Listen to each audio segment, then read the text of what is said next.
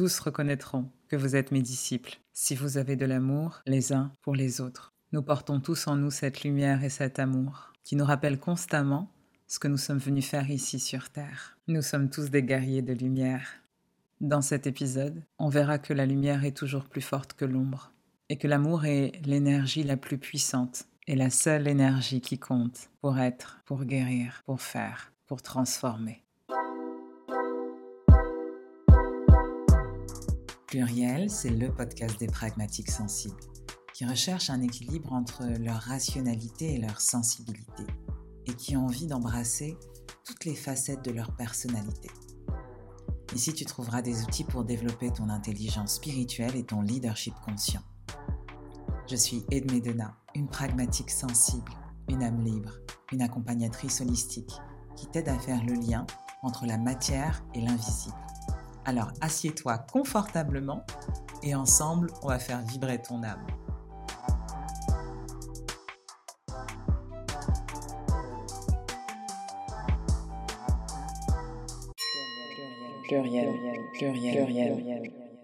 Bienvenue à tous dans cette troisième partie de la trilogie sur les attaques spirituelles. Je tiens à vous dire que vous m'avez gâté. J'ai reçu énormément de messages avec des retours euh, divers et variés que j'ai pris beaucoup de plaisir à découvrir. je, rigole à l'instant où je vous parle parce que il y a eu beaucoup de peur en fait par rapport au dernier épisode qui se sont déclenchés. Donc j'ai eu pas mal de personnes qui m'ont dit mais j'ai eu peur en écoutant cet épisode. C'était pas du tout le but. je rigole parce que j'ai été surprise en fait. Bon, je pensais que ça allait captiver, ce qui était la tonalité de, pas mal de messages que j'ai reçus, mais j'ai aussi reçu des messages en me disant mais ça m'a fait peur, mais je suis inquiet, etc. On va clarifier les choses et il y a certaines choses que je vais répéter, comme la lumière est plus forte que l'ombre. Je vous l'avais déjà dit au dernier épisode, mais s'il y a une phrase que vous devez retenir, c'est ça. La lumière est plus forte que l'ombre. Autre chose aussi, c'est que si Dieu est avec vous, qui sera contre vous? Et croyez-moi, dans ces deux phrases, tout est dit. Vous pourriez vous arrêter là et couper l'épisode. Si vous avez compris ces deux choses, vous avez absolument tout compris. Ce qui va aussi introduire le sujet de est-ce qu'on a besoin de pierres? Est-ce qu'on a besoin de rituels? Est-ce qu'on a besoin de faire des, euh, sacrifices comme dans l'ancien temps, etc. On verra que ces choses peuvent servir, mais ce n'est pas la base de notre protection, ce n'est pas la base de notre pouvoir de guérison. La seule chose qui compte, c'est l'amour et la lumière. Maintenant, on va rentrer un peu plus dans les détails et vous verrez pendant le déroulé de l'épisode que, en fait, ce sont des choses qui sont assez simples à faire pour se protéger énergétiquement. Et parfois, c'est tellement simple qu'on se dit, mais, mais je ne veux pas faire ça. Et notre esprit commence à divaguer. Voilà, parce qu'on fait des liens avec des films qu'on a vus, parce qu'on a l'impression que pour que ça fonctionne, il faut des choses spectaculaires, il faut des choses qu'on ne connaît pas, il faut des choses qui ne sont pas à notre portée. Eh bien là, je vais tuer beaucoup de mythes. Hein. Non, il y a des choses très simples qui nous permettent de reprendre autorité sur notre vie, qui nous permettent de bah, devenir un, un leader et de ne pas subir des attaques spirituelles et de ne pas subir notre vie de manière générale. On va faire simple, et efficace. Et on va arrêter de partir dans tous les sens, les gars. Allez, c'est parti, on y va. Pluriel, pluriel, pluriel, Alors, quand on prononce les, les mots de magie noire ou de sorcellerie, ça peut provoquer euh, bah, très souvent des peurs. C'est ce qui s'est passé d'ailleurs. Ces peurs, elles sont nourries par une vision binaire du monde.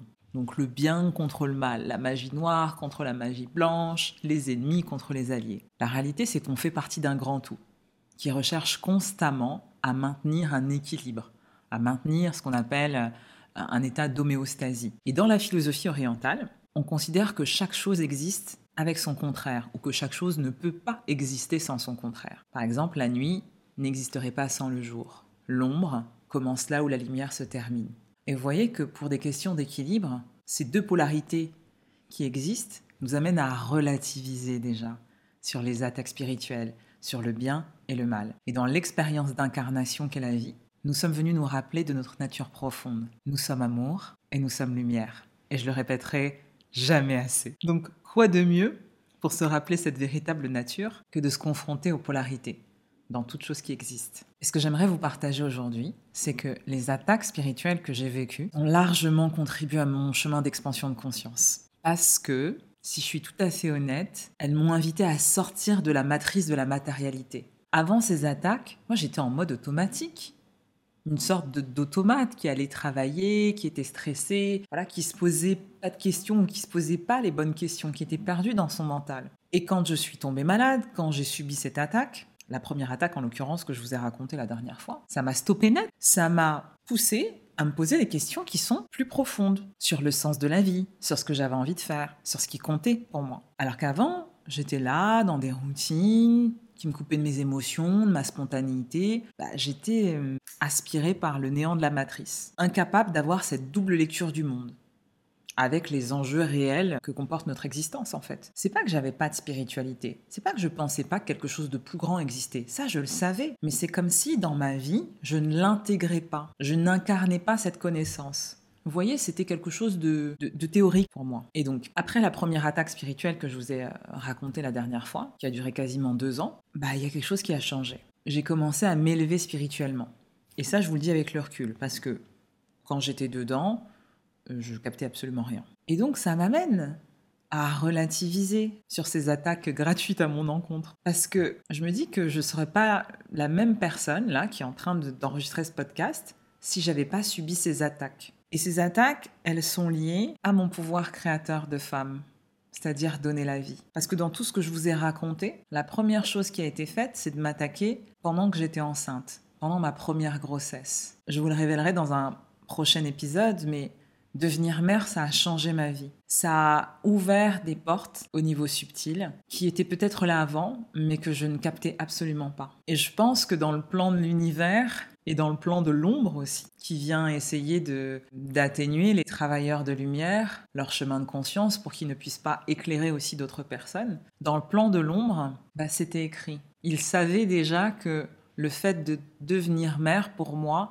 ça allait ouvrir énormément de champs de conscience et ça allait décupler mes capacités et que j'allais bah, commencer un processus de guérison qui allait me permettre aussi d'accompagner les autres sur de la guérison, des chemins d'expansion de conscience et sur tout ce que je fais aujourd'hui. Et ça, j'en ai vraiment pris conscience ces derniers mois. Donc, le fait d'avoir vu mon état s'aggraver quand j'étais malade, avec ma voisine là qui déposait du pain devant ma porte, ça m'a poussé à sortir de mon quotidien. Franchement, je me serais pas posé ces questions aussitôt si j'avais pas vécu cette expérience. Ça m'a aussi reconnecté à mon pouvoir d'auto-guérison. Ça m'a reconnecté aussi à la puissance du collectif dans le processus de guérison. Et quand la médecine allopathique montre ses limites, ça m'a aussi rappelé la puissance de la prière, qui ne connaît aucune limite. Ou la limite, ça peut être notre foi. Vous voyez ce que je veux dire?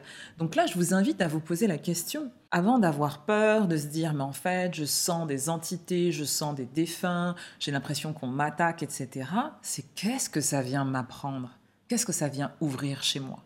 Qu'est-ce que j'ai envie de faire de ça? Immédiatement, ce type d'expérience, ça nous relie à quelque chose de plus grand. Ça nous relie à des plans subtils. Ça nous ouvre le champ des possibles parce qu'on est projeté dans une autre réalité. Et on se dit qu'il n'y a pas que ce monde physique. Et en réalité, il n'y a pas que ce monde physique. Donc, ça peut nous relier à Dieu, à l'univers, au cosmos, à l'astral. Appelez-le comme vous le souhaitez. Mais c'est une connexion à quelque chose de plus grand, à quelque chose qu'on ne voit pas, au monde de l'invisible qui va au-delà du plan physique et du plan matériel qu'on perçoit tous les jours. Et immédiatement, moi je pense qu'après ce type d'expérience, on peut faire le choix bah, de vivre autrement. Il y, a, il y a comme une nouvelle expérience qui commence, avec moins de peur, mais aussi moins de préjugés parce qu'il y a un champ qui s'ouvre. Après ce type d'expérience, on peut intégrer qu'on sait tout et rien à la fois. Voilà, en tout cas, il y a quelque chose qui s'ouvre. Et la réalité, c'est que avant que bah, le collectif évolue, avant d'accéder à ce, dire, ce nouveau monde là qui est en train d'émerger, où, il y aura plus de bien, de mal, où, les gens seront dans un état de symbiose avec eux-mêmes et avec les autres, avec l'amour. ce monde où tout le monde va vivre en amour, qui arrive petit à petit et qui est annoncé par énormément de personnes. Avant de vivre dans ce monde, la réalité, c'est qu'on doit suivre un processus de guérison, un processus de purge pour évoluer spirituellement. C'est-à-dire qu'on doit aussi faire l'expérience des polarités et que ça fait partie de notre incarnation pour faire grandir notre âme, pour nous rappeler notre véritable nature, pour nous reconnecter à la lumière et à l'amour. Et en partant de ce constat, on ne peut pas avoir peur des attaques spirituelles. Elles font partie de notre incarnation, où chacun finalement est dans son rôle. Ne vous méprenez pas sur mes propos. Le but de l'incarnation, ce n'est absolument pas la souffrance, mais plutôt de venir expérimenter cette pleine lumière, expérimenter cet amour divin, cette puissance qui est à l'intérieur de nous. Certains diront que on a choisi, voilà, toutes nos expériences, qu'elles soient heureuses, malheureuses, avant notre incarnation, c'est-à-dire qu'avant que notre âme vienne dans notre corps. Et on a choisi tout un scénario dont on va devenir l'acteur principal après dans notre vie. Et puis, à la première minute de notre incarnation, on oublie tous ces choix.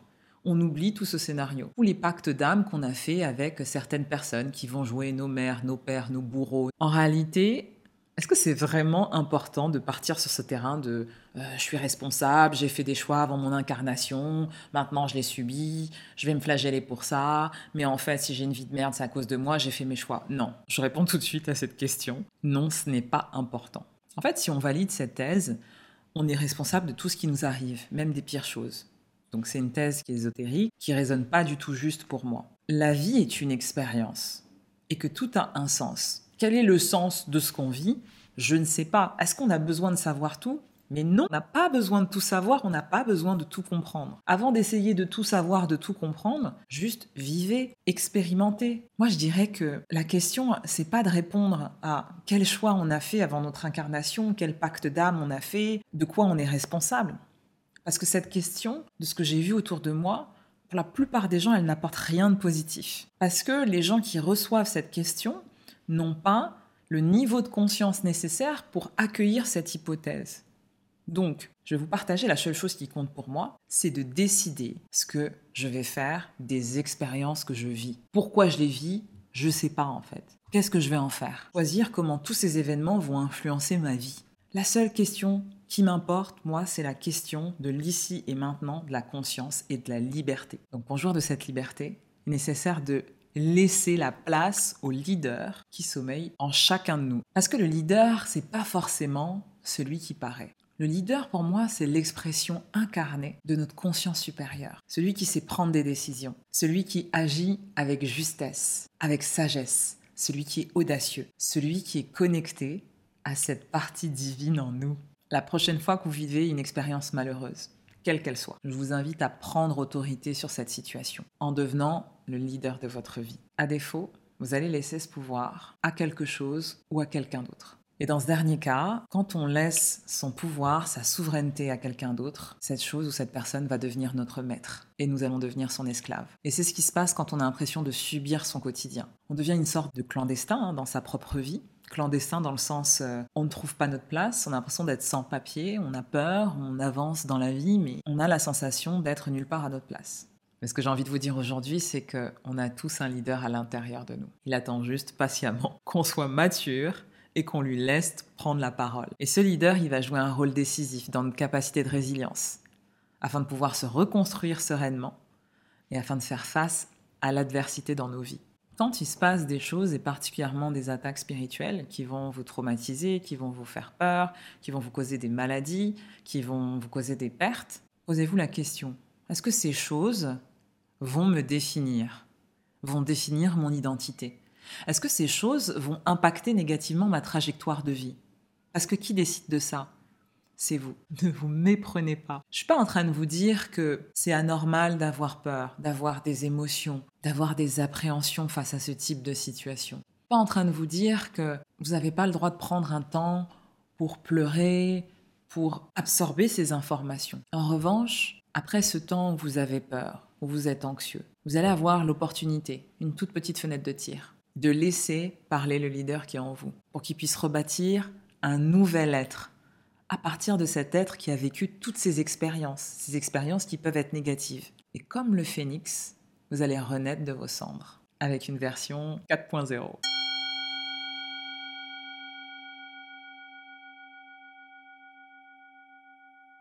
Bon, j'ai une autre histoire euh, de tentative d'attaque spirituelle euh, à vous raconter. Mon tentative, non, c'est pas une tentative en fait, euh, c'est une vraie attaque spirituelle. Il y a un moment quand j'ai ouvert le champ de mes capacités psychiques, je dirais que c'était il y a trois ans maintenant.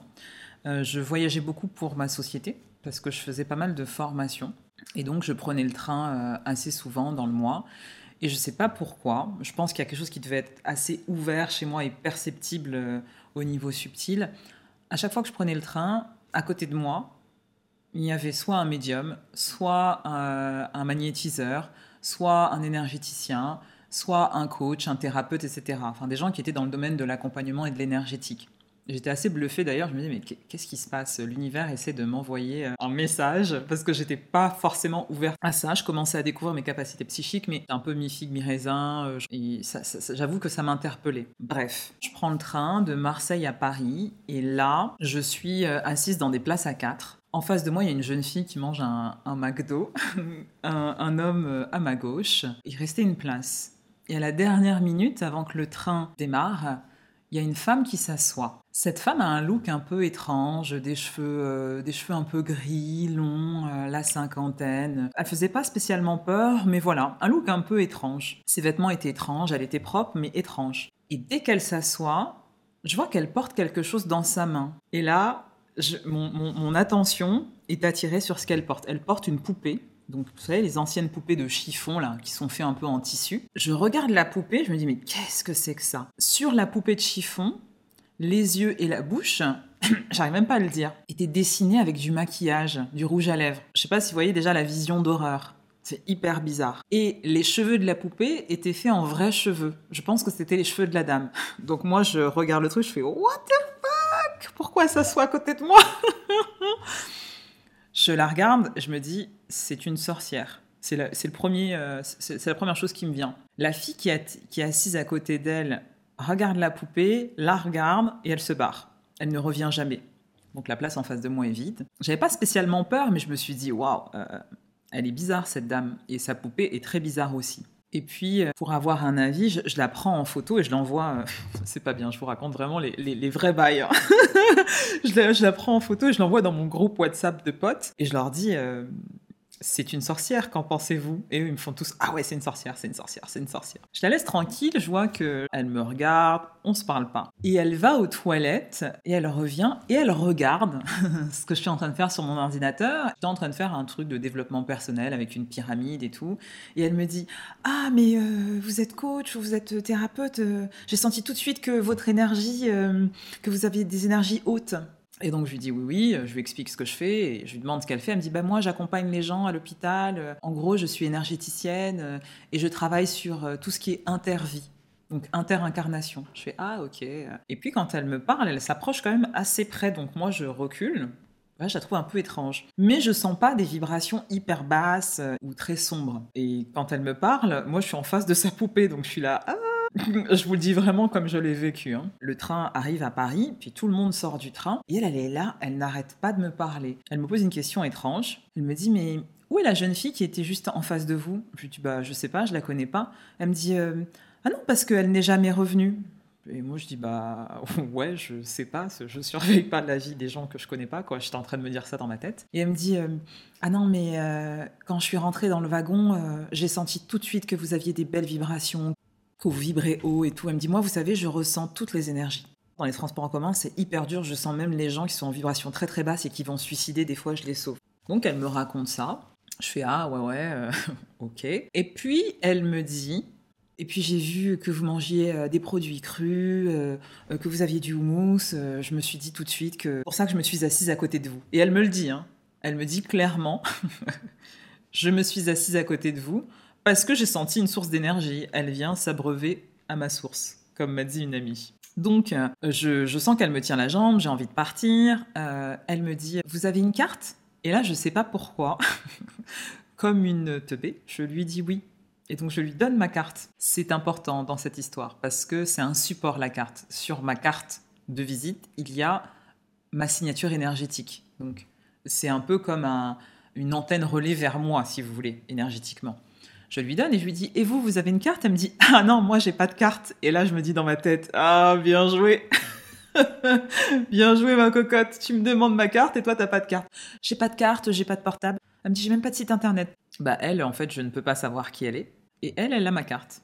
Donc euh, c'est cool. Je rentre chez moi, je ne m'en fais pas plus que ça. Je me dis bon quand même, euh, je faisais pas encore de protocole de nettoyage à l'époque pour couper les liens, ce genre de choses. Maintenant je le fais, mais là je ne le faisais pas. J'arrive chez moi avec mon chéri et dès que j'arrive, on s'embrouille. Mais je suis incapable de vous dire pourquoi on s'est embrouillé. Sur le moment, je comprends que ça n'a pas de sens. C'était un truc comme euh, passe-moi le sel et puis ça a dégénéré. En fait, on s'est embrouillé. Je ne sais pas d'où venait cette énergie. Et je comprends qu'il y a une sorte d'esprit de discorde qui est dans ma maison, mais qui n'est pas lié à nous, qui n'est pas lié à ce qu'on est en train de faire. Parce que, comme je vous le dis, je ne me rappelle même plus pourquoi on s'est embrouillé. Et cinq minutes après, j'ai cet éclair, je me dis, mais en fait, c'est un esprit de discorde. Ce n'est pas toi qui es en train de t'embrouiller. Là, tu, on manipule tes pensées. Je le capte. Je sais que c'est pas mon énergie. Et je regarde mon chéri comme ça, je lui dis, je reviens. Et je m'isole 45 minutes dans la chambre et je vais prier pour couper les liens, pour me préserver des attaques spirituelles. Parce que là, je sais que clairement, c'est la dame qui est en train de m'attaquer. Je reviens après la prière, tout se passe super bien. Je dors super bien. Aucun souci. Et puis le matin, euh, mon chéri me dit Ah, c'est bizarre, euh, moi j'ai pas très bien dormi. Je lui dis Ah oui, pourquoi? Qu'est-ce qu'est-ce qui s'est passé? Il me dit Bah, en fait, j'ai fait comme un rêve. Alors il me dit C'était pas un cauchemar, mais c'était un rêve très bizarre. On était dans notre chambre, comme ça, on dormait, j'ai rêvé qu'au fond de la chambre, il y avait quelqu'un qui nous regardait. bah, c'est la dame du train. Ça, c'est une attaque spirituelle. Et donc, je lui explique et tout. Il me dit, mais non, et tout. Je lui dis, bah, si, si. Sauf que moi, j'ai prié pour me préserver. Toi, tu l'as capté. Tu vois qu'elle nous a pas attaqué, mais en fait, sa conscience était là. Elle s'est projetée chez nous. Et il me fait, tu rigoles. Et je fais absolument pas. Et voyez que quand j'ai prié pour me préserver, elle n'a pas pu nous attaquer directement, mais elle était là. Moi, je l'ai même pas capté, j'ai dormi comme un bébé. J'ai fait l'erreur de ne pas continuer à prier pour me protéger. La nuit suivante, je fais un cauchemar où nous deux, nous sommes attaqués par un homme au couteau. L'homme n'arrive pas à nous atteindre, et je continue à prier les jours qui suivent, et après, tout s'est super bien passé. Je vous partage ça parce que c'est vraiment des attaques gratuites. Là, en plus, c'est des attaques avec support. Et souvent, ça se passe comme ça, parce que les personnes qui sont pas, on va dire, hyper puissantes psychiquement, utilisent des supports. Des supports où il y a votre signature énergétique, dont des objets qui vous appartiennent, vos cheveux, ce genre de choses, vos vêtements. Et lui donner ma carte, c'est comme une autorisation de venir me voir. Donc faites attention à ce que vous acceptez.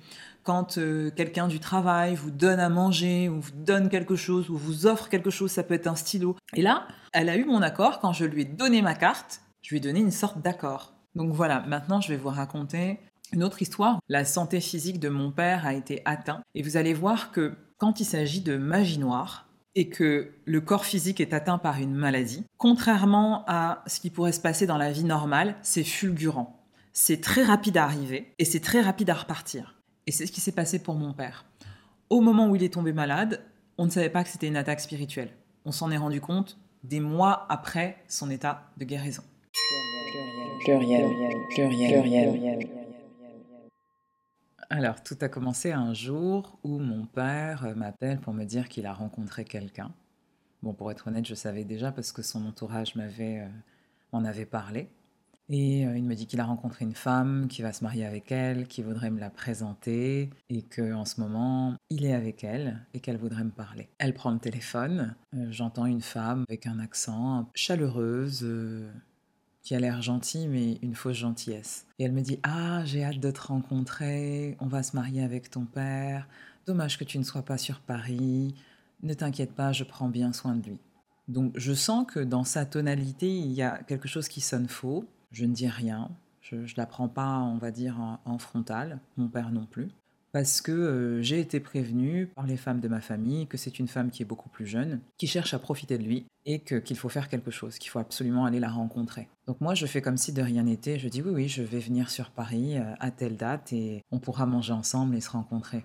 L'appel termine et puis euh, moi je prends un autre appel. Je suis toujours au téléphone. Pendant que je suis au téléphone avec quelqu'un d'autre, je vois mon père qui m'appelle en double appel. Je ne réponds pas et je vois qu'il laisse un message. J'écoute ce message. Et là, écoutez bien, comme Dieu est grand, comme Dieu est bon, comme Dieu révèle toujours la vérité et les bonnes informations à ceux qui sont connectés à lui dans leur cœur. J'écoute ce message et je me rends compte que mon père m'a appelé de manière inconsciente, comme pour me demander de l'aide. Donc il me laisse un message et j'entends une conversation qu'il a juste après avec son ami. Bien sûr, il savait pas qui m'appelait, il n'a pas dû faire exprès, et sa copine ne savait pas non plus qu'elle était enregistrée. Et donc le temps d'un bref instant, j'entends la suite de leur conversation après qu'ils aient raccroché. Et j'entends mon père qui, qui s'excuse, qui sait plus où se mettre, et une femme hyper méchante lui parler. Ce n'est absolument pas la femme qui s'est présentée à moi il y a quelques minutes. Elle a une autre voix et elle lui crie dessus en lui disant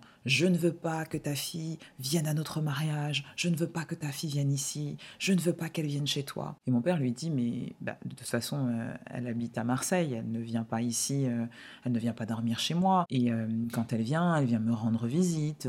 Et donc il se perd dans des explications et, voilà, je le sens un peu prise au piège avec une femme hyper méchante. Et là, ma première réaction, c'est d'envoyer ça aux femmes de ma famille et de dire bah, écoutez, on va aller rencontrer cette femme. J'appelle mes mes cousines et je dis accompagnez-moi à ce repas parce que sinon on va en venir aux mains. J'ai pas envie de porter la main sur elle, mais là, vu ce que j'ai entendu, euh, voilà. En tout cas, mes amis qui sont de la même origine que cette femme me disent ne la prends pas en frontal. C'est une femme du bled, j'en connais plein des comme ça. Elle cherche de l'argent, à se marier pour les papiers, et c'est tout. Et donc moi, je fais comme si de rien n'était, je n'en parle absolument pas à mon père, je vais au rendez-vous avec mes cousines et ma tante. Cette femme vient avec une heure et demie de retard. Donc je pense qu'elle avait l'espoir qu'on parte et qu'on n'attende pas. Mais on a attendu. Et elle se présente avec euh, des signes religieux. Donc de l'extérieur, on a l'impression que c'est une femme religieuse. Ah, important, elle s'assoit et elle nous dit Je vous dis pas bonjour, je ne vous touche pas car je suis malade. Ok, donc une femme beaucoup plus jeune que lui. Elle ne nous dit pas bonjour et la première chose qu'elle dit Donc moi, mon visa expire dans quelques mois. Apparemment, avec ton père, on ne peut pas se marier parce que certaines personnes disent que c'est un abus de faiblesse. je vous assure que c'est la première chose qu'elle me dit. Elle ne se cache même pas. Je la regarde, je suis bouche bée. Je l'écoute, tout simplement. Elle nous sort ça comme ça. Oui, et puis euh, je m'occupe de ton père, hein, parce qu'il est malade. Donc elle me dit ça. Moi, ça me met pas la puce à l'oreille. Pour moi, mon père n'est pas malade. Je le vois, il n'est pas souffrant. Elle continue à me raconter euh, son bullshit en quelque sorte, et puis je la regarde en souriant comme ça, et je lui dis J'aimerais bien qu'on ait une conversation, toi et moi, et si on sortait? Et donc elle accepte mon invitation, Ma cousine vient en backup parce qu'elle savait que dans les situations où je vais me sentir agressée ou on agresse mes proches, je peux être très très agressive. Je peux perdre mon calme. Et donc on sort du restaurant et je la regarde très froidement en souriant et je lui dis euh, Je sais très bien ce que tu es en train de faire. Mon père n'est pas seul, il est entouré, il a une famille. Tu as peut-être cru qu'il était seul parce que tu l'as rencontré à un moment où sa famille n'était pas là, mais il n'est pas seul. Ton histoire de visa de mariage, ça ne se passera pas. Aujourd'hui, c'est la dernière fois que tu vois mon père. Et elle me dit oui, mais euh, en fait c'est lui qui m'appelle, euh, comment je vais faire, etc. Je lui dis écoute, là on va repartir à zéro. Toi et moi aujourd'hui on n'a pas de problème. Tu rentres chez toi, tu revois plus jamais mon père, et l'histoire elle s'arrête là. On te revoit plus jamais, et c'est terminé. En revanche, si j'entends encore une fois parler de toi, je le considérerais comme une attaque personnelle, et c'est pas avec mon père que tu auras un problème, ça sera avec moi. Tu sais, là, ton, ta préoccupation, c'est le visa. Mais si je te revois tu ne pourras plus jamais remettre les pieds en France. Ce sera terminé tout ça, tous tes petits allers-retours à arnaquer les gens. Donc qu'est-ce que tu as envie de faire? Et je lui dis réfléchis bien. Et je vois qu'elle commence à paniquer, elle me sort des trucs voilà qui n'ont pas de sens. Et je lui dis écoute, la personne dont tu dois avoir peur, ce n'est pas moi, ce n'est pas la justice des hommes. Je lui dis tu te présentes comme une personne religieuse. La personne dont tu dois avoir peur, c'est la justice divine, c'est Dieu. Dieu te voit, Dieu connaît tes intentions. Dieu sait ce que tu fais. Ce que je peux te faire ici-bas sur terre, par rapport à la justice divine, ce n'est rien. Donc, réfléchis à ce que tu as envie de faire. Quand tu te présentes ici comme une femme religieuse, nous, nous sommes des personnes aussi croyantes. Et donc là, elle commence à me dire euh, Mais pas du tout, euh, je ne comprends pas ce que tu veux dire. Et là, je la regarde calmement, je lui dis Écoute, ici, on est tous des adultes. On sait très bien ce que tu fais. Dieu connaît tes intentions. Donc, t'as pas besoin de me mentir et de me sortir du bullshit. Moi, ça m'intéresse pas. Tout ce qui m'intéresse aujourd'hui, c'est que tu sortes de la vie de mon père et qu'on te revoie plus jamais. Et donc je vois qu'elle commence à avoir peur. Elle me regarde, elle me dit OK, je ne le reverrai plus, mais je n'ai pas de problème avec toi. Et elle me tend la main pour que je lui serre la main. Et moi je la regarde, je lui dis je ne te serre pas la main. Elle me dit mais c'est bon, on a un marché. On a un marché toi et moi. On est d'accord, il n'y a pas de problème. Je regarde sa main, je lui dis mais je te serre pas la main. Je lui dis maintenant, tu pars sur le champ. Je ne te serre pas la main. Je ne veux pas te revoir et elle part. Et pourquoi c'est important l'histoire de cette main? Elle essayait de sceller un pacte. C'est ce que je pense avec le recul. Elle essayait d'avoir mon accord sur quelque chose. Moi, instinctivement, j'ai dit non, c'est bon, je vais pas lui serrer la main, je la touche pas. Déjà, quand elle arrivait, elle voulait absolument pas nous dire bonjour. Et là, tout d'un coup, elle veut me serrer la main quand je la menace. Je vais faire une main courante, je l'avais prise en photo, euh, au cas où elle arnaque d'autres personnes et elle essaie d'extirper de l'argent euh, à d'autres personnes en état de faiblesse c'est parce que ça me semblait important. Et puis les mois passent, on ne la revoit plus. Moi, j'oublie cette histoire. Ça, c'était à peu près en février. Et en juin, l'hôpital m'appelle pour me dire que mon père est gravement malade, qu'il est en phase terminale d'un cancer de la prostate très très agressif qui s'est généralisé. D'un coup, on arrive à l'hôpital, de jour en jour son état se dégrade. L'oncologue me dit que certains Africains euh, souffrent de cancers de la prostate qui sont très très agressifs, beaucoup plus agressifs que les cancers de la prostate normaux, et que ce sont des cancers qui sont fulgurants. Les personnes sont très vite malades et euh, meurent très rapidement. Là, on commence vraiment à avoir très très peur. On voit l'état de mon père qui se, qui se dégrade. Le cancer se généralise. Il arrive à un point où il ne peut même plus se tenir sur sa chaise. Sur ses radios le médecin nous montre que tous ses os sont mités, donc il y a des trous dans tous ses os, dans tous les os de son corps. Donc sa colonne, ses bras sont complètement fragilisés. Et le médecin nous dit, on arrive à un point où juste en se levant pour aller aux toilettes, il peut se fracturer tous les os du corps. Et donc c'est dramatique parce qu'il ne va pas forcément mourir. Il y a un moment, bah, son système respiratoire va plus fonctionner et il va falloir prendre une décision parce que ça va être de l'acharnement thérapeutique. Je ne sais pas si vous arrivez à vous figurer la situation, ça, ça arrive en quelques semaines et ça se dégrade de jour en jour. Sur les premières semaines, il y a des biopsies qui sont faites, donc des prélèvements de tissu sur l'organe qui est malade, en l'occurrence la prostate, pour qu'on puisse déterminer si on fait de la chimio, de la radiothérapie ou d'autres traitements. Le cancérologue me dit il faut aller vite parce que le cancer est très agressif, le temps ne joue pas pour nous. En plus, votre père a fait un AVC. Et donc là, il commence à faire des biopsies. Moi, je l'interroge parce que je vois qu'il ne revient pas vers moi sur le traitement à, adopter. Et il me dit euh, Écoutez, mademoiselle, il y a quelque chose de très bizarre qui se passe. On a fait sept biopsies sur votre père. Je lui dis Sept? Mais comment ça? Pourquoi?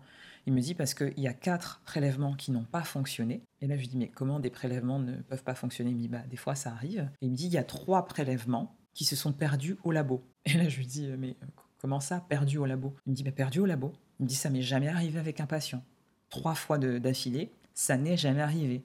Et il me regarde comme ça, et le médecin me dit, mais je comprends pas, on lui a jeté un sort. Et là, je vous assure que ça ne fait absolument pas tilt dans mon cerveau. Parce que je suis tellement prise dans cette situation, je vois mon père qui, qui est en train de mourir, toute ma famille qui vient le voir à l'hôpital, mes cousins, mes cousines, vraiment il a de la visite tous les jours, je ne capte pas ce que me dit le médecin. Et avec le recul, là, quand j'enregistre l'épisode, je me dis, bah, c'était un message de Dieu qui était en train de me dire euh, la cause de cette maladie n'est pas forcément naturelle. Donc il me dit ça et il me dit le problème c'est que c'est le résultat de la biopsie qui détermine le traitement qu'on va faire. Donc pour l'instant, on ne peut pas le traiter. Et il me dit la seule chose que je peux faire, parce qu'on ne peut pas faire de chimio et de radiothérapie, de l'hormonothérapie. En gros, on va envoyer des hormones, un traitement hormonal à sa prostate pour qu'elle arrête de grossir. Et déjà, ça nous laissera du temps. Mais voilà, c'est un traitement en soi, mais c'est beaucoup moins agressif euh, que la, chimio et, la radiothérapie. Donc on se dit, bon, on essaie ça. Et la blague, c'est que le traitement n'est pas disponible. L'oncologue revient vers moi en me disant euh, euh, Mademoiselle, je ne comprends pas, là le traitement n'est pas disponible, j'appelle euh, tous les hôpitaux pour qu'ils me dépannent sur, ce, sur le traitement de votre père, mais là je n'arrive pas à le trouver. Et là, je me dis, mais c'est un enfer, mais qu'est-ce qui se passe? Finalement, il arrive à trouver le traitement et je remercie encore ce médecin qui a été mais, incroyable, donc qui a appelé euh, plein d'hôpitaux jusqu'à ce que quelqu'un lui prête ce médicament, entre guillemets, pour pouvoir commencer le traitement de mon père. Ce qui est intéressant aussi dans cette histoire, c'est que pendant les premières semaines, moi, mon père arrêtait pas de me dire, je ne suis pas malade, je ne suis pas malade, je ne suis pas malade. Et pour la petite histoire, mon père est psychiatre, euh, donc les médecins sont juste les pires patient. Et l'hôpital n'arrêtait pas de m'appeler en me disant là c'est compliqué, votre père veut pas soigner, il est dans un service de soins intensifs, mais euh, franchement euh, il joue pas du tout le jeu, donc euh, il faudrait lui parler. Je vais voir l'oncologue je lui dis mais est-ce que vous pouvez dire à mon père qu'il a un cancer? Parce que moi il n'arrête pas de me dire que je suis qu'il n'est pas malade en fait. Et vous, vous me dites qu'il peut mourir à tout instant. Donc il y a un décalage entre lui, ce qu'il pense vivre, et sa santé. Et là, l'oncologue va le voir en lui disant Mais euh, monsieur Denat, vous savez que vous êtes gravement malade, qu'il faut accepter le traitement parce que là, si vous ne l'acceptez pas, vous allez mourir, il vous reste très peu de temps. Et mon père le regarde comme ça, il me regarde et il dit Oui, bon, bah oui, si vous voulez, j'appartiens à la catégorie des personnes qui ont un cancer, mais je, je ne suis pas malade. Bon, on se dit, il est dans le déni. Pourquoi je vous raconte ça? Parce qu'en en fait, il y a une force, il y a une puissance dans notre conscience quand on dit qu'on n'est pas malade, on envoie à notre corps un message bah, de reconstruction aussi cellulaire. C'est comme un effet placebo. Hein. Donc, je ne dis pas qu'il ne faut pas se soigner. Je dis, dans notre processus de guérison, notre conscience et le fait qu'on ait envie de guérir et le fait qu'on se dise aussi je ne vais pas mourir de cette maladie est un facteur d'auto-guérison. Et ça, c'est incroyable. Bien sûr, je vous dis ça avec le recul. Quand je suis dedans, j'ai très peur. Je ne comprends pas ce que fait mon père. Je me dis, mais c'est quoi ce bordel? Et donc là, on se prépare tous au départ de mon père. Donc quand je dis départ, je veux dire la mort.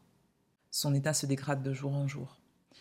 Et ma tante me dit, ma fille, on va rester en prière. Là, c'est pas le moment de lâcher. Je suis très émue quand je vous le dis.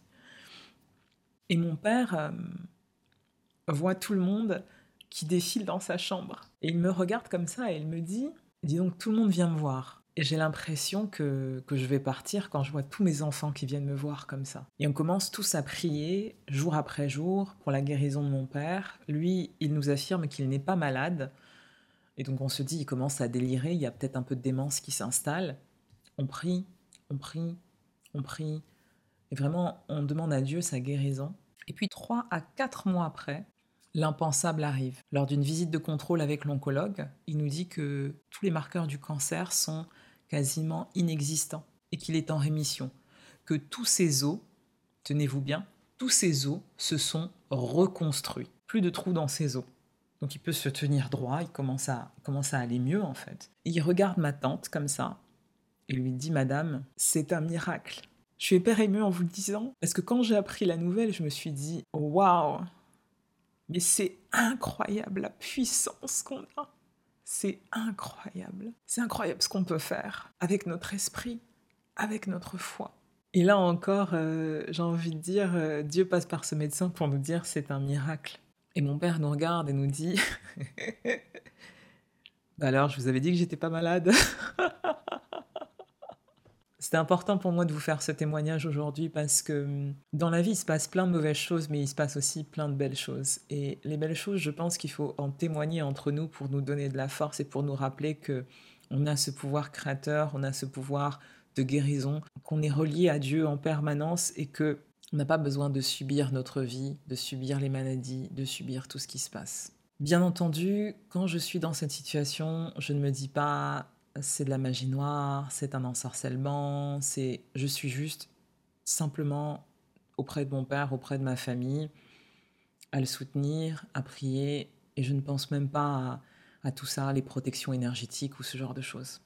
Comment je me suis aperçu que c'était la femme qu'il avait rencontrée qui avait fait de la magie noire pour probablement le tuer, se marier avec lui, avoir les papiers et avoir son argent comme dans les films, mais moi je suis stupéfaite. Hein. Et ce qui est marrant, c'est qu'une de mes amies qui portait le même nom que cette dame, mais qui n'était pas liée hein, à cette dame, elle était juste de la même origine, elle me dit euh, Oui, c'est très courant au bled que certaines femmes fassent ça. En fait, elles passent de mari en mari et, elles les empoisonnent. Elles font de la magie noire, elles les éloignent de leurs proches et euh, elles prennent tout ce qu'elles peuvent prendre. Et moi, je dis Ah bon, tu penses que c'est lié à ça? Mais elle me dit Mais avant de la rencontrer, est-ce que ton père était malade? Je dis Non, mais bon, en même temps, il est vieux. Un cancer de la prostate, c'est quand même assez courant chez les hommes. Et elle me dit Tu sais, Généralement, ce que font ces femmes, c'est qu'elles viennent et elles lui apportent des dates et du pain.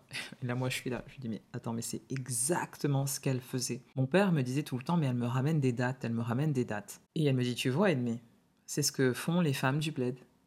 Elles sont là, elles te ramènent à manger. Toi, tu penses que c'est euh, c'est ok. Et en fait, c'est comme ça qu'elle euh, qu'elle commence à t'empoisonner euh, physiquement, psychiquement. Et donc, cette amie me dit, mais regarde, ton père, il est tombé malade très vite et regarde comment la maladie est partie. Tu trouves pas ça bizarre que euh, les biopsies soient perdues, les biopsies ne fonctionnaient pas, et puis après il n'y avait pas de traitement, et, après tout part d'un coup. Et je dis ah mais c'est vrai. Et là je prends conscience en fait de tout ce que j'ai vécu parce qu'en étant dedans c'est impossible de, de, prendre ce recul là.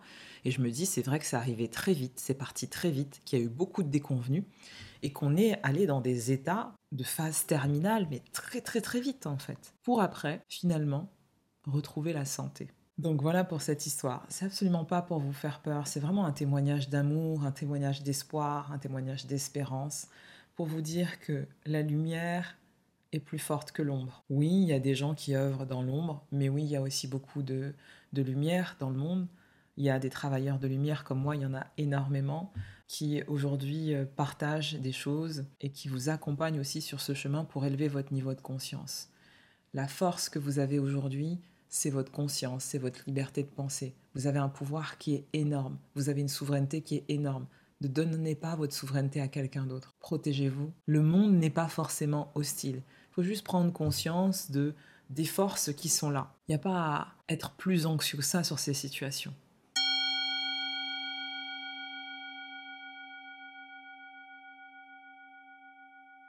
Maintenant, on va voir comment se protéger de la magie noire. Rappelons que dans les attaques spirituelles, peuvent apparaître sous trois formes. La première, c'est de défunts à personnes vivantes. On l'a vu la semaine dernière. Ou d'une entité démoniaque à une personne vivante. Et puis il y a le troisième cas qui est le cas de la magie noire. C'est d'une personne vivante à une personne vivante. Et c'est cette partie sur laquelle on va se concentrer aujourd'hui.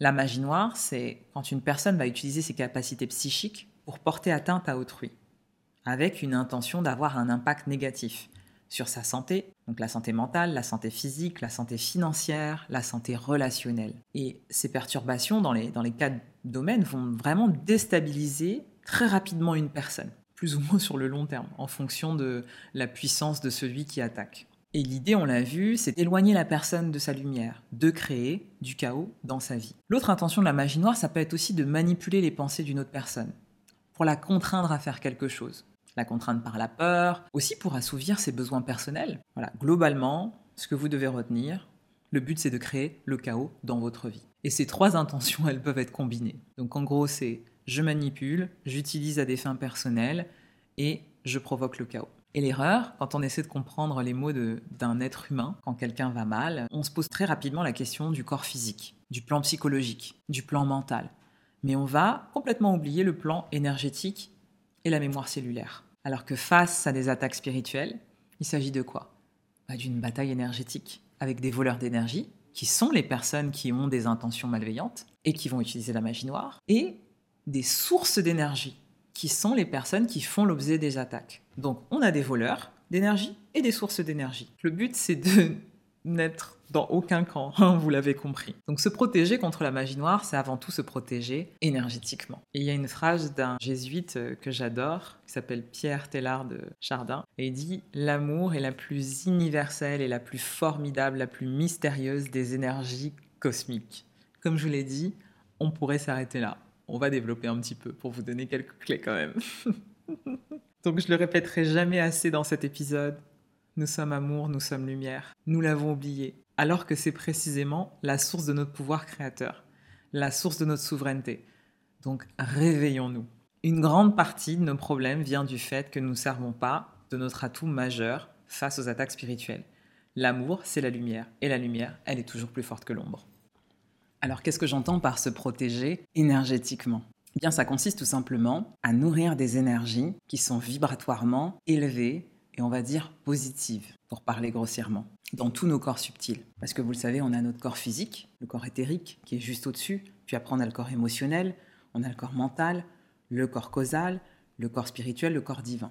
Et chaque corps a une fonction qui est particulière. Et tous ces corps participent à faire fonctionner tous les centres énergétiques.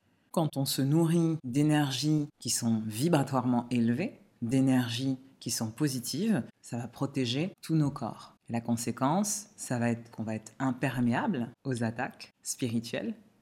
Notre corps physique va être plus fort. Émotionnellement, on va être beaucoup plus stable. Et notre état, notre santé mentale, spirituelle, ne va plus être lié à des choses de l'extérieur. Alors pourquoi on appelle ça des corps subtils? Parce qu'ils vont vibrer à une fréquence différente du corps physique. Et ce pas des corps qui sont perceptibles à l'œil nu, à part pour certaines personnes.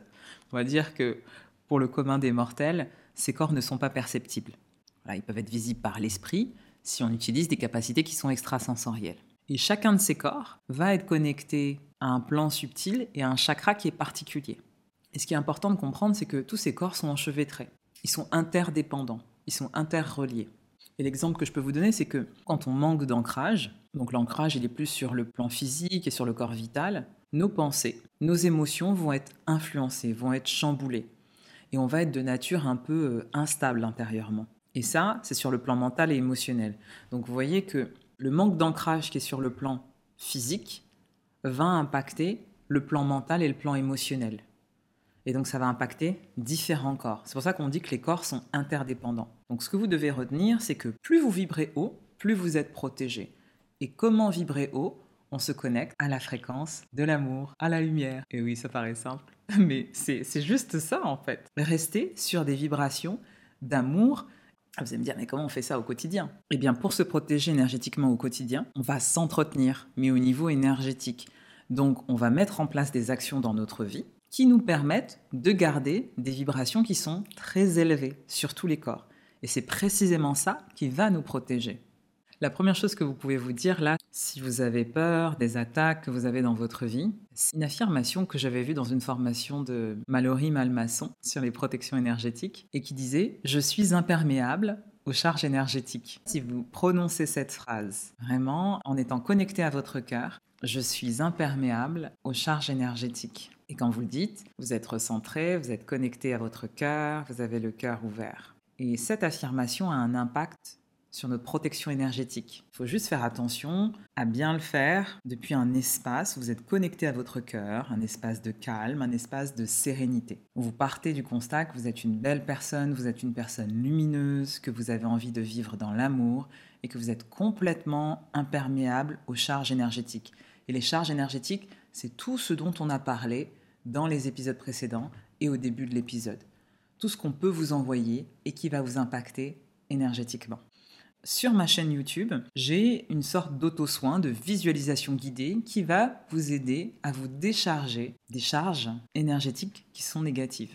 C'est une vidéo qui s'appelle Protection, supprimer les charges énergétiques. Et ça va vous aider à enlever votre signature énergétique de certains objets. Ça va vous aider à nettoyer en fait les charges énergétiques. Donc vous débarrasser de celles qui sont sur vous, mais aussi des charges énergétiques sur tout ce qui vous appartient. Alors, le fait d'être protégé énergétiquement, de vibrer haut, ça vous permet d'accéder à des émotions qui sont beaucoup plus positives au quotidien. Donc ça, c'est vraiment les bénéfices. D'avoir des pensées qui sont positives, des pensées qui sont créatrices, d'être protégé des parasites extérieurs, d'être beaucoup plus centré, beaucoup plus stable.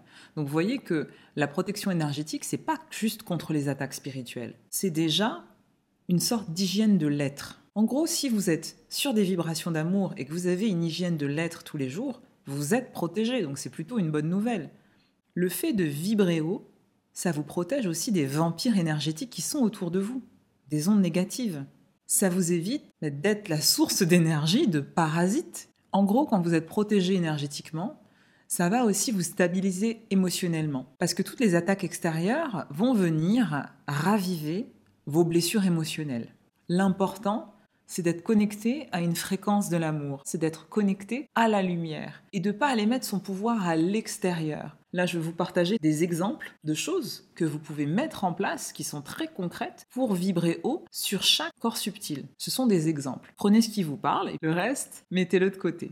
Alors, le premier plan, c'est le corps physique. La première chose pour vibrer haut, c'est d'avoir une alimentation qui est saine et vivante. Bah, là, j'enfonce des portes ouvertes, mais donc c'est pas une question de régime, c'est une question d'avoir une alimentation qui est proche de la nature. Quand je dis ça, ça veut pas dire être végétarien, ça veut dire arrêter d'acheter des choses sous vide, des choses qui sont hyper transformées, des choses qui ne sont pas des aliments. Plus vous mangez des choses que vous pouvez cueillir entre guillemets dans la nature, donc des aliments bruts, des aliments sains, plus votre corps est nourri. Quand vous intoxiquez votre corps au quotidien avec des aliments qui ne sont pas de la nourriture, ne vous étonnez pas d'être fragilisé au niveau de votre système immunitaire, au niveau du corps physique et au niveau d'autres plans subtils. La deuxième chose, c'est de dormir. Plus vous avez une hygiène au niveau de votre repos, du sommeil, ça va vous permettre de fortifier votre corps. Sur le plan physique, il y a aussi l'activité physique et le fait de prendre soin de soi. Le fait d'avoir une activité physique qui est régulière, pas forcément intensive, mais quotidienne, permet d'être ancré c'est quelque chose qui vous fortifie et qui permet à votre, sur le plan physique, juste la posture, le fait de se tenir droit, permet de prendre autorité, permet de se sentir présent dans sa vie, dans son corps. Autre chose aussi, et pas des moindres, c'est avoir des relations sexuelles saines, épanouissantes, qui sont sur les vibrations de l'amour. Vous allez me dire, mais quel rapport avec euh, les attaques spirituelles? Si vous passez votre temps à avoir des relations sexuelles avec des personnes qui vibrent très très bas, ça vous impacte? Un flux, un échange énergétique dans les relations sexuelles. Donc, vous, peut-être que vous pouvez être sur des vibrations d'amour, mais si la personne est complètement dépressive, dans des rapports malsains avec d'autres personnes, elle se trimballe des choses au niveau énergétique qu'elle vous refile pendant la relation sexuelle. Ça, c'est sur le plan physique. Et vous allez me dire, c'est basique. Mais si ce sont des basiques, posez-vous la question, est-ce que vous le faites? Et là, vous allez savoir si vous êtes protégé ou pas énergétiquement sur le plan physique. Sur le plan éthérique, voilà, qui est le deuxième corps. Le fait de vivre dans un lieu qui est sain énergétiquement, c'est-à-dire qui n'est pas chargé, et ça vous allez le sentir hein, si vous êtes connecté à votre intuition, si vous vous recentrez, est-ce que vous vivez dans un endroit qui est sain? Est-ce qu'autour de vous, vous avez des relations saines aussi, dans les gens que vous voyez le plus souvent Et ça, c'est un des points qui fait qu'on peut vibrer bas très très rapidement. On peut avoir un entourage qui est négatif, qui pompe notre énergie, on peut avoir des vampires énergétiques autour de soi. Sur le plan émotionnel, qui est le troisième corps, l'une des choses les plus efficaces, c'est, on va dire, de transmuter les émotions. Vous êtes traversé par une émotion, elle n'a pas besoin de rester bloquée, on l'accueille, elle passe, on la transforme. C'est-à-dire qu'est-ce qu'on a envie d'apprendre d'elle, sans la renier, sans la diaboliser, quelle qu'elle soit. Donc c'est comment j'accueille, je transmute mes émotions, et comment je choisis d'être dans cette posture de compassion, d'empathie envers moi-même et envers les autres. Alors, sur le plan mental, là, l'idée, c'est d'avoir des pensées qui sont positives. C'est développer le sentiment de gratitude. Au lieu de se dire euh, je n'ai pas ça, ça c'est mauvais, il m'arrive ça, c'est dans cette situation. Qu'est-ce qui est OK pour moi? Sur quoi je me trouve chanceuse? Qu'est-ce que je peux voir de positif dans cette situation? La troisième chose sur le plan mental, c'est aussi de lâcher prise sur le fait parfois de ne pas pardonner, qui est une vraie prison. Alors, sur le plan du corps causal, dirais que la chose la plus importante, c'est développer un rapport d'authenticité et de franchise avec soi-même. Apprendre à s'affirmer positivement, un rapport de vérité avec soi-même et avec les autres. Quand je dis oui, c'est un vrai oui. Quand je dis non, c'est un vrai non. Et à partir de quel espace je donne ma réponse? À partir du cœur. Dernière chose sur le plan du corps divin, c'est d'entretenir ces prises de conscience par la méditation, par la prière, par le fait de laisser son âme s'exprimer en créant des choses, en partageant notre unicité avec le monde, en faisant preuve de sagesse et de bienveillance. Donc si on récapitule, vous avez votre corps physique et vous avez plusieurs corps subtils, voilà, des corps énergétiques qui ont chacun une fonction. Ensuite, au-delà de ça, vous avez une aura qui vous entoure, comme une sorte de filtre qui vous protège. Quand vos corps subtils sont affaiblis, votre aura est également affaiblie. Donc vous pouvez être sujet à des attaques extérieures. Le but, c'est de tout fortifier, comme on fortifie son corps physique. Voilà, comme quand vous vous musclez. Plus vous êtes athlétique, plus vous serez résistant à l'effort. Et ici, l'effort, c'est les attaques énergétiques. Donc il y a des choses qui vont venir renforcer tout ce que je viens de vous dire. Le gros sel particulièrement a la capacité d'absorber le négatif. C'est très utile pour purifier. D'ailleurs, à La Réunion, parce que vous savez que je suis à moitié réunionnaise, ce qu'on dit, c'est que quand on est sujet à la magie noire, le fait de quitter l'île, de traverser la mer, ça rompt le sort. Puisque le sel va avoir ce côté d'absorber le négatif, de casser les sortilèges en fait, de casser le lien énergétique qu'on peut avoir. Donc souvent, quand on traverse la mer, l'effet de l'envoûtement, de la magie noire s'évanouit. Donc le fait de purifier ses pierres, de, se laver les mains avec du gros sel, quand on a été touché par quelqu'un, quand on a touché quelque chose qui était chargé énergétiquement, ça fonctionne. Mais ça va pas fonctionner sans ancrage et sans tout ce que je vous ai dit sur les corps subtils. On va dire que c'est du pipi de chat à côté de la base qui est la vibration d'amour. Et je sais que je le répète parce que j'ai envie vraiment que vous captiez que si vous êtes tout seul dans le désert, sans sel, sans sauge, euh, sans euh, tout ce que vous pensez qui vous protège, un ustensile, le plus important, c'est pas ça. Le plus important, c'est votre lumière. Le plus important, c'est d'être connecté au divin, à l'amour. Ensuite, il y a les cristaux. Certaines pierres, les pierres ont vraiment des vertus qui sont protectrices. Hein. les, pierres énergétiquement euh, participent à la régulation des flux énergétiques et vont avoir certaines fonctions. Moi, je suis très sensible aux pierres. On m'avait offert des petites pierres, je sentais absolument rien. Et puis un jour, euh, par hasard, comme ça, je suis allée dans un magasin et j'ai touché une pierre assez brute, assez grosse. Et là, j'ai senti énormément d'énergie. Et depuis ce jour-là, dans mon cabinet, pour maintenir l'énergie des lieux, pour protéger les lieux, j'ai des pierres. Et on le ressent d'ailleurs quand on rentre dans mon cabinet. Quand je pars en formation, surtout sur des formations qui sont euh, sur des outils ésotériques, etc., j'ai toujours des pierres sur moi. Je porte des pierres. Ça va accentuer l'effet de protection énergétique. Mais en soi, ce qui va compter, c'est quoi?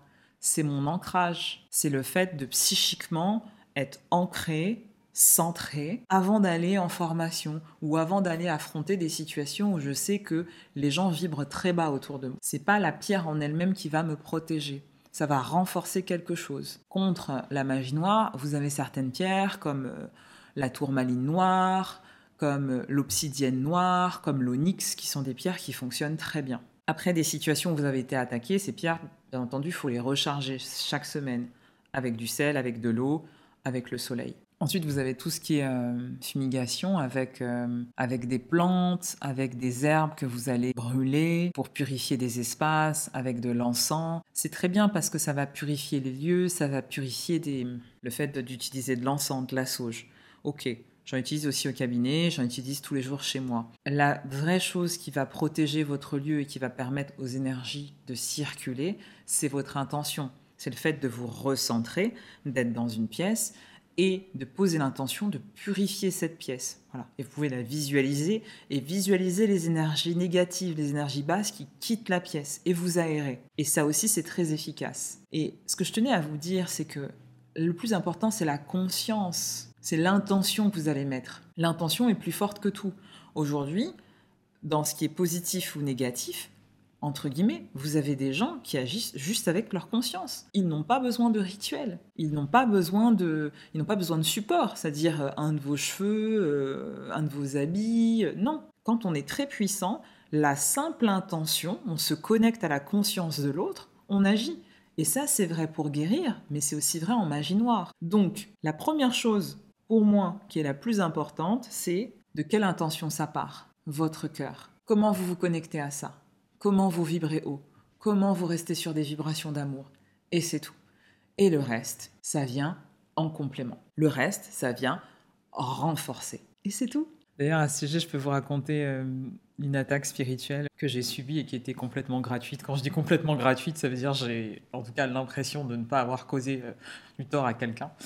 Euh, si on peut dire qu'une attaque spirituelle est justifié bien sûr. En mai ou juin dernier, euh, j'étais à Douala au Cameroun avec euh, mon chéri. Donc on arrive, on est super bien reçu par la famille, on mange, euh, on rencontre bah, des gens qu'on n'a pas vus depuis très très longtemps, donc on est assez ému.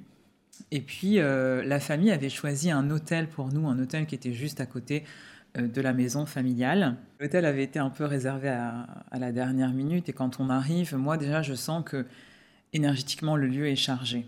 Et là on arrive, euh, on se sentait bien. Vraiment il n'y avait aucun souci. J'insiste sur ça parce que des fois, on va pas forcément les attaques arriver. J'arrive au Cameroun, je me sens bien, j'arrive dans la famille de mon chéri, je me sens bien, on rencontre personne de, bizarre, euh, voilà, a priori, tout allait bien. Et puis on va dans cet hôtel, on commence à dormir et là je subis attaque. Alors comment ça se passe? Je dors et quand j'arrive dans mon sommeil, on va dire euh, assez, euh, assez profond, là j'ai la vision de la pièce dans laquelle je suis. Donc je me vois dormir avec mon copain dans la chambre d'hôtel et je vois des femmes, deux femmes, qui essaient de rentrer, que je ne connais absolument pas. Je les vois, voilà, deux femmes africaines, des cheveux courts, euh, 50, 60 ans, et qui essaient de ramener quelque chose dans la chambre. Mais je ne vois pas ce que c'est. Elles ont quelque chose dans la main et elles veulent rentrer. Et les voyant, ce que je fais, c'est que je me lève et que je les repousse spirituellement. Je dis je les repousse parce que je ne les touche pas dans le rêve. Mais je prie pour qu'elles sortent. Et je les vois et je leur dis non, vous ne rentrez pas. Et le rêve dure quand même assez longtemps. Elles, elles essaient vraiment de forcer le passage. Je ne les laisse pas, et c'est ce que je vous racontais à l'épisode précédent, c'est que quand vous savez dans un rêve que vous êtes dans une attaque spirituelle comme ça, vous ne lâchez pas. Donc je ne lâche pas. Elles essaient euh, de rentrer euh, au moins trois ou quatre fois pour ramener le truc dans la chambre. Là, je me réveille. Mon chéri à côté de moi dort formidablement bien. Il ne remarque absolument rien. Je suis prise d'une pensée. Je me dis, je sais que c'est une attaque spirituelle. Voilà, il y a des choses comme ça. Euh, c'est de la claircognitience. Il y a des choses que je sais en fait. Je me réveille comme ça et je sais. Je sais que c'est une attaque spirituelle, qu'on est en train de m'attaquer, je ne sais pas qui c'est, et là, très important, je ne cherche pas qui est la personne. Ça ne sert à rien. Ma première réaction, je n'ai pas de seau, je n'ai pas de pierre, je n'ai pas de... J'ai rien pour me protéger, à part Dieu, son amour qui me relie à lui, qui me relie au divin. Et donc je commence à prier. Et je suis quand même assez fatiguée parce qu'on est en plein milieu de la nuit. La veille, on a voyagé et pas en première classe. Euh, donc euh, je suis quand même assez fatiguée, même si je suis bousculée. Là, si je ne me protège pas spirituellement, nous n'allons pas revoir nos trois enfants. C'est quelque chose que j'ai senti. Je dis là, il faut arrêter de blaguer. Première nuit, on est déjà attaqué. Et donc, je prends la décision de prier. Ce que je fais, c'est que je prends une vidéo YouTube d'un pasteur euh, que j'ai l'habitude d'écouter et qui propose une, prière qu'on répète et qui est faite euh, contre les attaques spirituelles. Et donc j'écoute cette prière et je répète. Et après la prière, je commence à prier en langue parce que je me dis non, cette prière ne suffit pas. Là, là, on est dans un truc qui est costaud. Et je commence à me balancer comme ça sur mon lit, je prie en langue et je prie de plus en plus fort. Donc du coup, mon copain se réveille au bout d'un moment parce que j'ai dû prier pendant une heure, en tout et pour tout. Et il me dit, mais qu'est-ce que tu fais? Je lui dis, mais là, on est attaqué. Je suis en train de nous protéger. Et il me dit, mais t'es complètement folle. je le regarde, je lui dis, blague toi. Toi, tu veux, est-ce que tu as envie de rentrer en France? Donc laisse-moi faire, s'il te plaît. Ah, vous allez me prendre pour une folle. non, mais je lui ai vraiment dit ça. Je lui tu veux revoir nos enfants?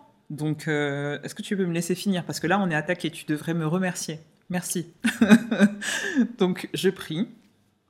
Et puis, à un moment, je sens que c'est OK. Et je me rendors. Et quand je me réveille, tout va bien. Le voyage s'est hyper bien passé. Et j'ai senti que ça avait été un, tournant dans notre voyage, même si c'était le début, et tout s'est très très très bien passé. Et voilà, cet exemple juste pour vous montrer que ben voilà, des fois c'est gratuit, on comprend pas, on sait pas qui c'est, on n'a rien sous la main, on a on n'a pas de on ne sait pas comment se protéger à part le fait de prier, de se connecter à Dieu, de se connecter à la lumière. C'est votre meilleure protection. Pluriel, pluriel, pluriel, pluriel.